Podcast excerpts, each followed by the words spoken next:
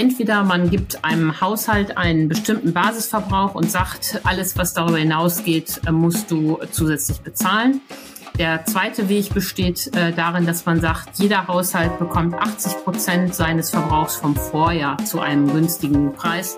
Wo kriegen wir unser Gas her? Vor dieser Herausforderung steht Deutschland gerade. Gleichzeitig belasten uns alle die extrem hohen Gaspreise. Über diese Probleme sprechen wir heute hier im Aufwacher.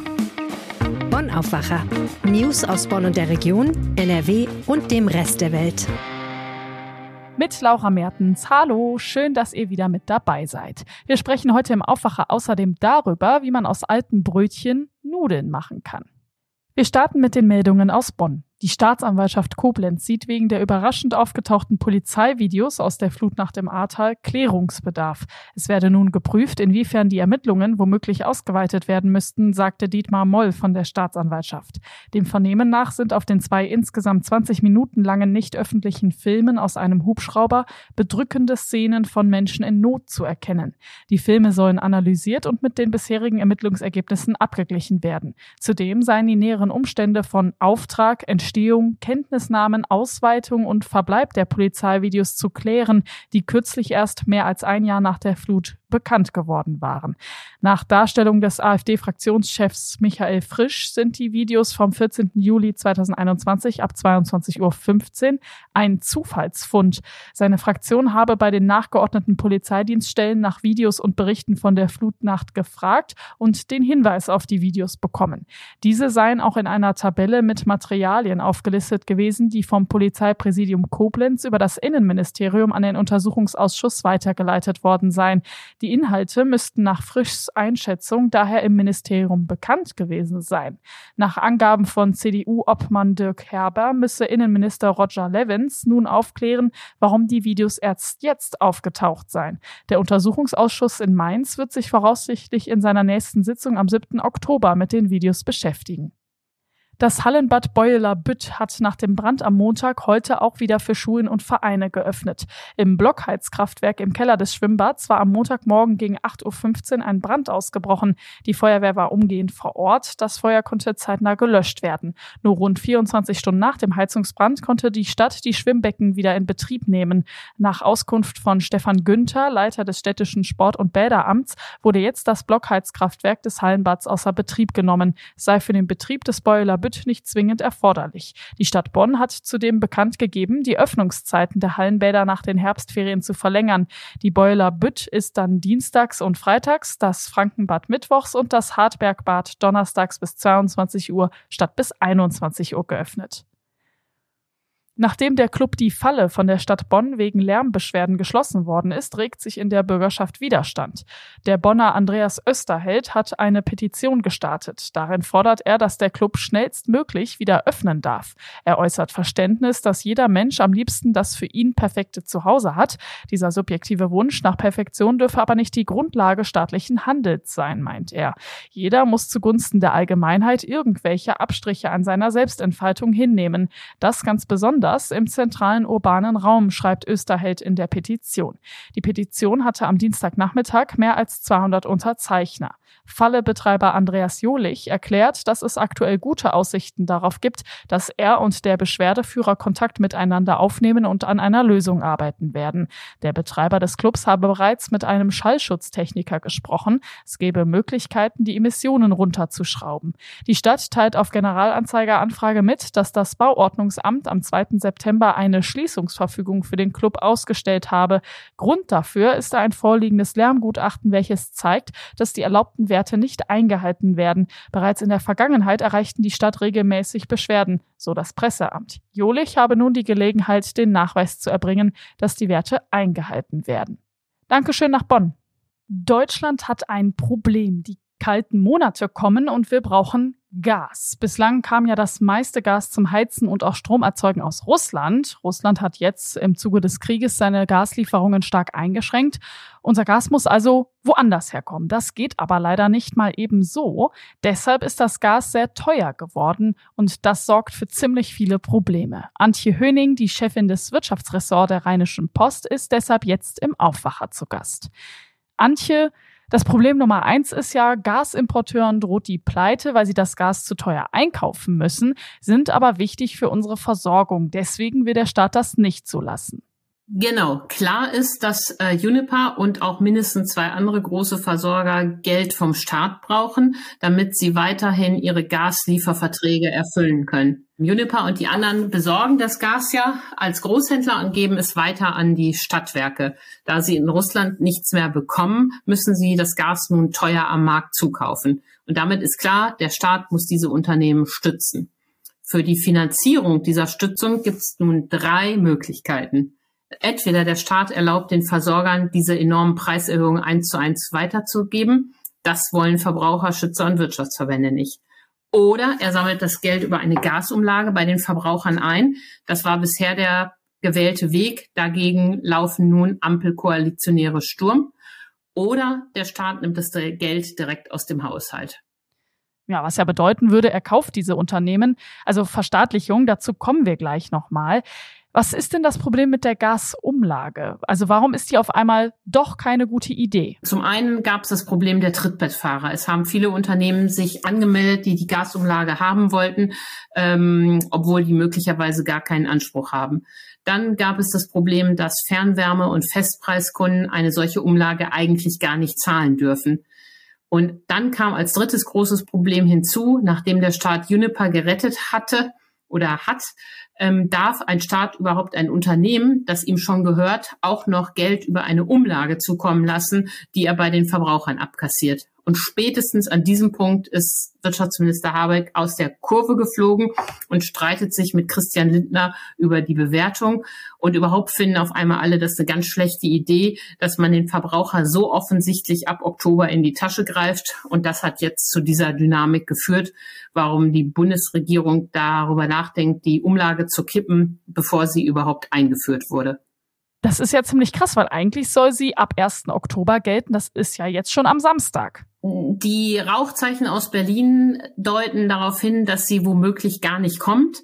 Letzte Woche hat Robert Habeck noch gesagt, äh, sie kommt, aber wohl nur als Brücke. Aber es sieht eher so aus, als würde sie gar nicht kommen. Okay, dann kommen wir mal zur Verstaatlichung zurück. Das würde ja bedeuten, der Staat steigt bei diesen Unternehmen ein. Wie läuft es denn dann? Ist dann alles so wie bisher, nur dass Deutschland die Schulden übernimmt? Genau, der Staat steigt bei den Unternehmen ein, das ist ja jetzt schon klar. Es war ja nur die Frage, wo er das Geld dazu herbekommt. Und dann ist die Idee, dass Uniper und Co. ihre Verluste direkt äh, an Christian Lindner weiterreichen können. Und äh, da haben wir ja eben das Problem, wo nimmt Lindner dann das Geld her? Ähm, nimmt er neue Schulden auf und gefährdet die Schuldenbremse? Oder schafft er nach dem Vorbild der Bundeswehr ein Sondervermögen, was ja nichts anderes ist als neue Schulden unter einem anderen Aufkleber? Okay, kommen wir mal zu dem großen Problem Nummer zwei. Das Gas ist teuer und wir alle gehen vielleicht pleite, wenn wir die Rechnung dafür bezahlen müssen, damit unsere Wohnung warm bleibt. Auch das will der Staat ja verhindern. Da gibt's jetzt ganz verschiedene Vorschläge. Ja, genau. Da gibt es verschiedene Vorschläge. Die eine Idee ist, dass man nur die Bedürftigen entlastet. Das läuft dann etwa über höheres Wohngeld oder über höhere Heizkosten. Aber äh, jetzt wird eben auch äh, massiv darüber diskutiert, in Berlin eine Gaspreisbremse einzuführen. Und da sollen alle Gaskunden entlastet werden. Und dazu gibt es zwei Ideen. Ähm, entweder man gibt einem Haushalt einen bestimmten Basisverbrauch und sagt, äh, die ersten 5000 Kilowattstunden im Jahr kriegst du zu günstigen Preisen.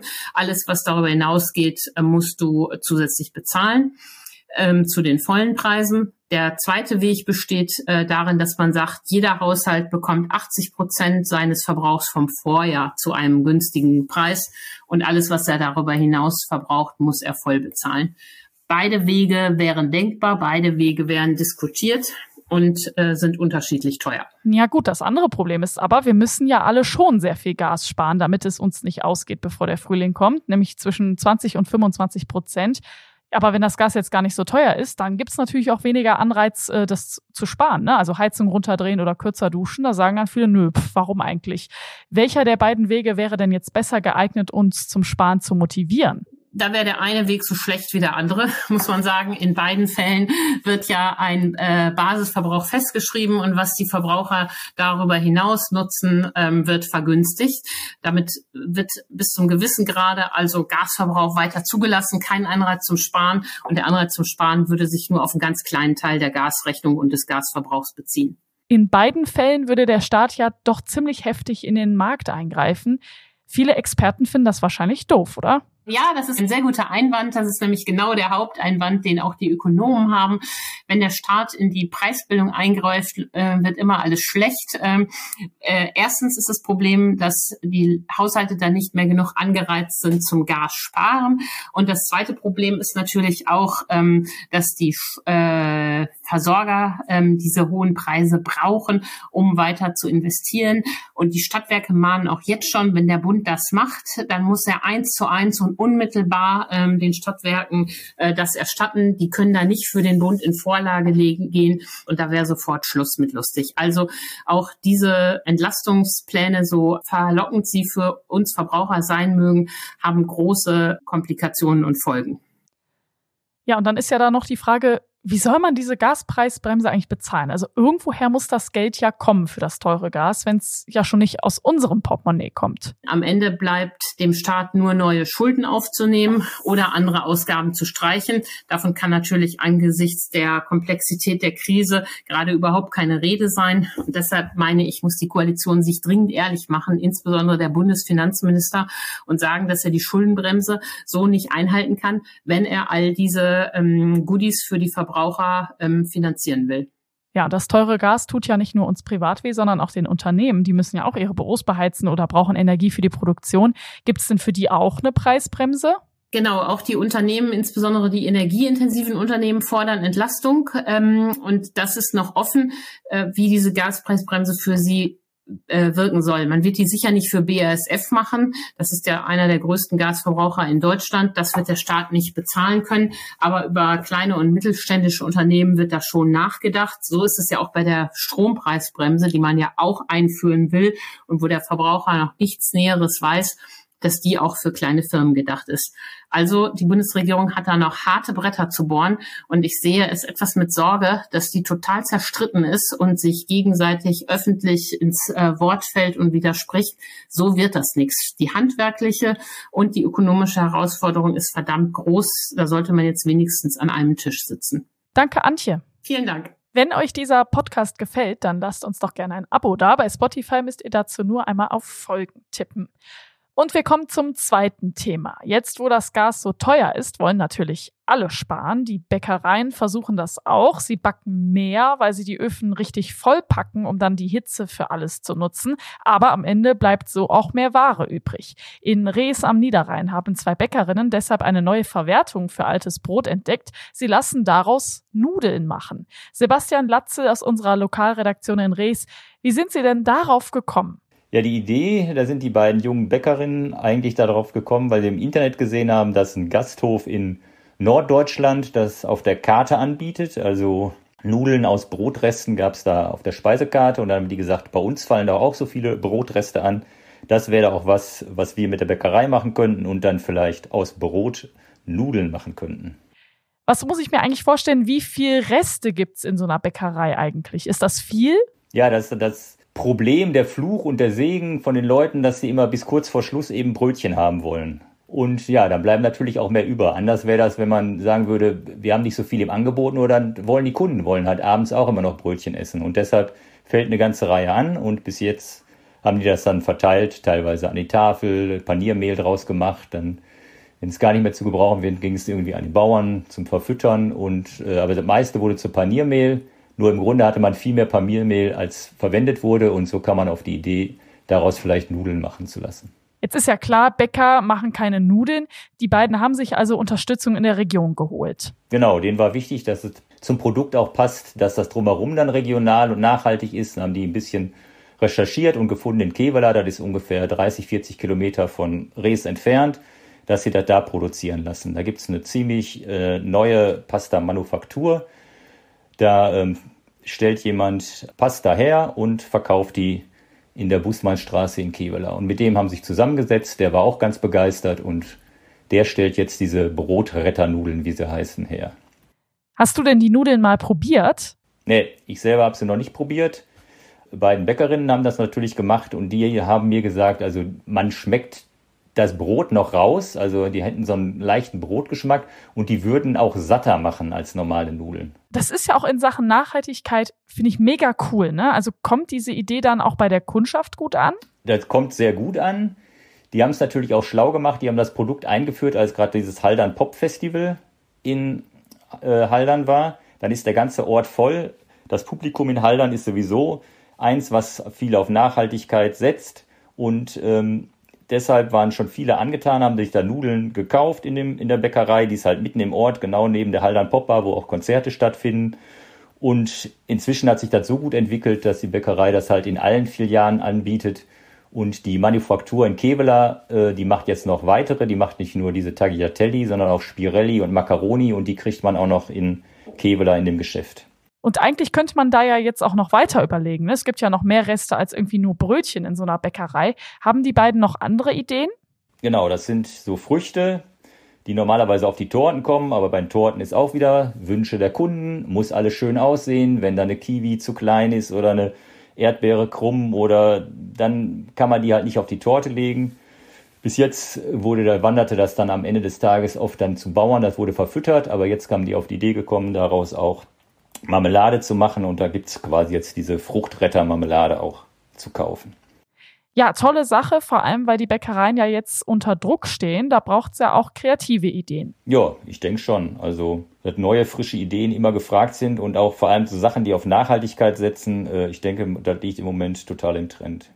Dankeschön, Sebastian. Die Nudeln bekommt ihr rund um Rees. Den Link zur Pasta-Manufaktur habe ich euch in die Shownotes gepackt. Diese Meldungen werden heute wichtig. Die Ministerpräsidentinnen und Präsidenten der Länder treffen sich. Bei der MPK geht es um das dritte Entlastungspaket der Bundesregierung. Bundeskanzler Olaf Scholz ist nicht mit dabei, weil er Corona hat. Zwei deutsche Atomkraftwerke sollen bis April 2023 am Netz bleiben. Das hat Bundeswirtschaftsminister Robert Habeck angekündigt. Das liegt daran, dass viele Atomkraftwerke in Frankreich zuletzt ausgefallen sind. Die beiden Atomkraftwerke sind in Süddeutschland und sollten eigentlich zum Ende dieses Jahres vom Netz gehen.